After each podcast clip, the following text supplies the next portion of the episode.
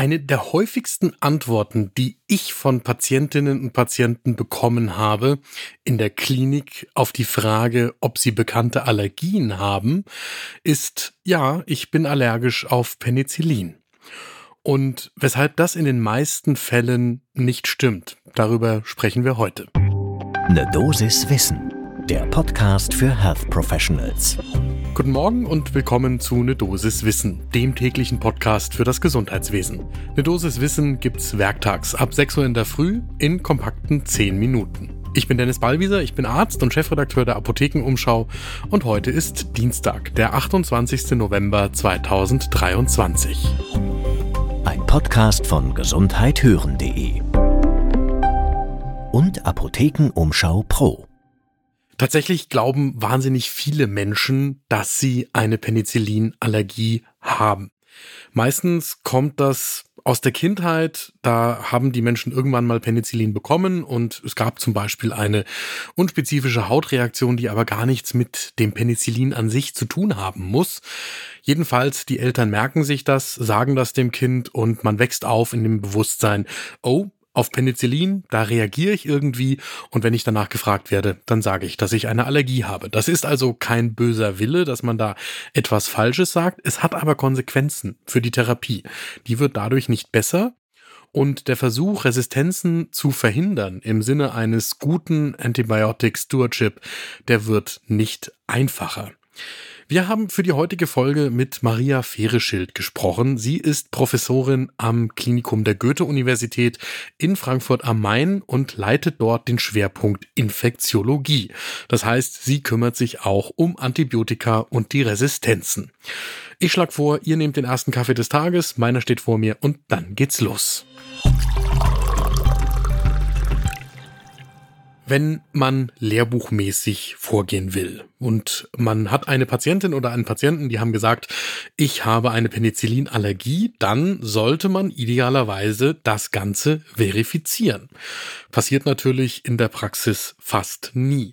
In der Konsequenz sieht's in der Praxis meistens so aus, auf die Antwort, ich habe eine Penicillinallergie, folgt sofort die Verordnung eines alternativen Antibiotikums.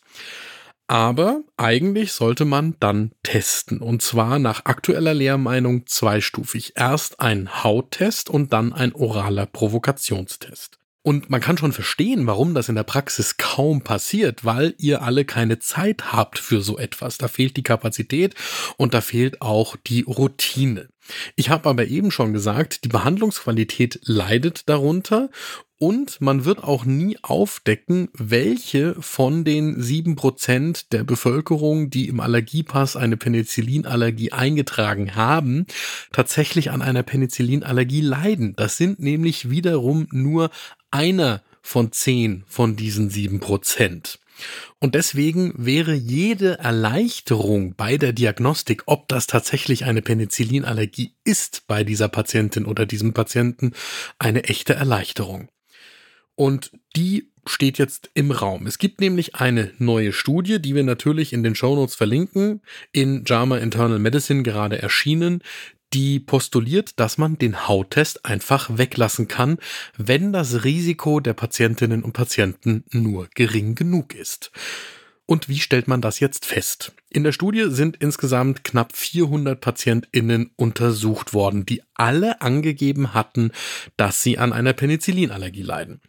Und jetzt ist mit einem sogenannten Pan-Fast-Score entschieden worden, ob die Patientinnen und Patienten ein niedriges oder hohes Risiko haben, dass diese Penicillinallergie tatsächlich vorliegt. Der Test funktioniert simpel mit drei Fragen. Erstens, wenn die allergische Reaktion, um die es geht, innerhalb der letzten fünf Jahre aufgetreten ist, dann gibt es dafür zwei Punkte. Zweitens, wenn eine Anaphylaxie, ein Angioödem oder eine schwere Hautreaktion dabei war, dann gibt es nochmal zwei Punkte. Und wenn eine Therapie der allergischen Reaktion notwendig gewesen ist, dann gibt es einen Punkt.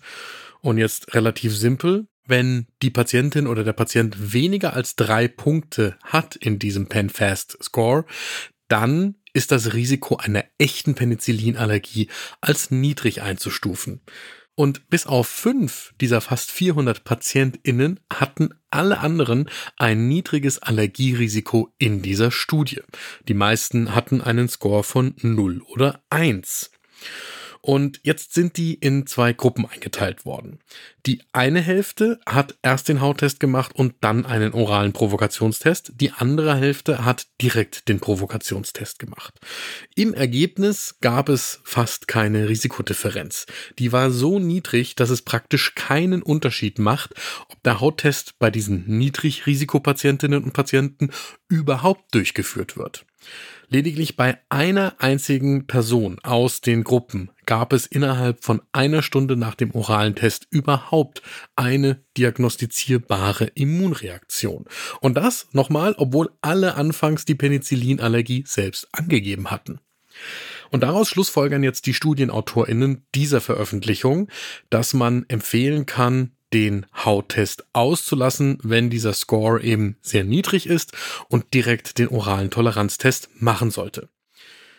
Unsere Expertin Maria Fereschild sagt, das muss jetzt natürlich in den Fachkreisen erst noch diskutiert werden, aber sie könnte sich gut vorstellen, dass daraus folgt, dass man diese Empfehlung für den Hauttest fallen lässt. Und das findet sie gut, denn andere Antibiotika, die haben ja nicht nur andere Nebenwirkungen, sondern sie sorgen eben auch dafür, dass sich bestimmte Resistenzen einfacher verbreiten können. Und ich habe schon gesagt, im Sinne des Antimicrobial Stewardship sollten alternative Antibiotika zurückhaltend eingesetzt werden.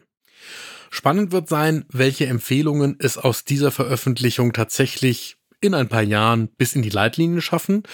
Für mich wäre schon mal wichtig, wenn unser aller Sensibilität gegenüber diesem Thema wieder geschärft würde und nicht einfach reflexartig in dem Moment, wo jemand sagt, ich habe eine Penicillinallergie, sofort ein Ausweichantibiotikum verordnet wird. Das war eine Dosis Wissen für heute. Die nächste Folge gibt's morgen ab 6 Uhr in der Früh, überall da, wo ihr Podcasts hört. Und wenn euch diese Folge gefallen hat, dann empfehle ich euch unseren Storytelling-Podcast Siege der Medizin mit Ulrich Nöthen. In einer Folge erfahrt ihr auch, wie das Penicillin entdeckt worden ist. Eher zufällig und im Kern wegen großen Chaos auf dem Schreibtisch. Hört's euch selber an, gibt's überall da, wo es Podcasts gibt und ist für euch natürlich kostenlos.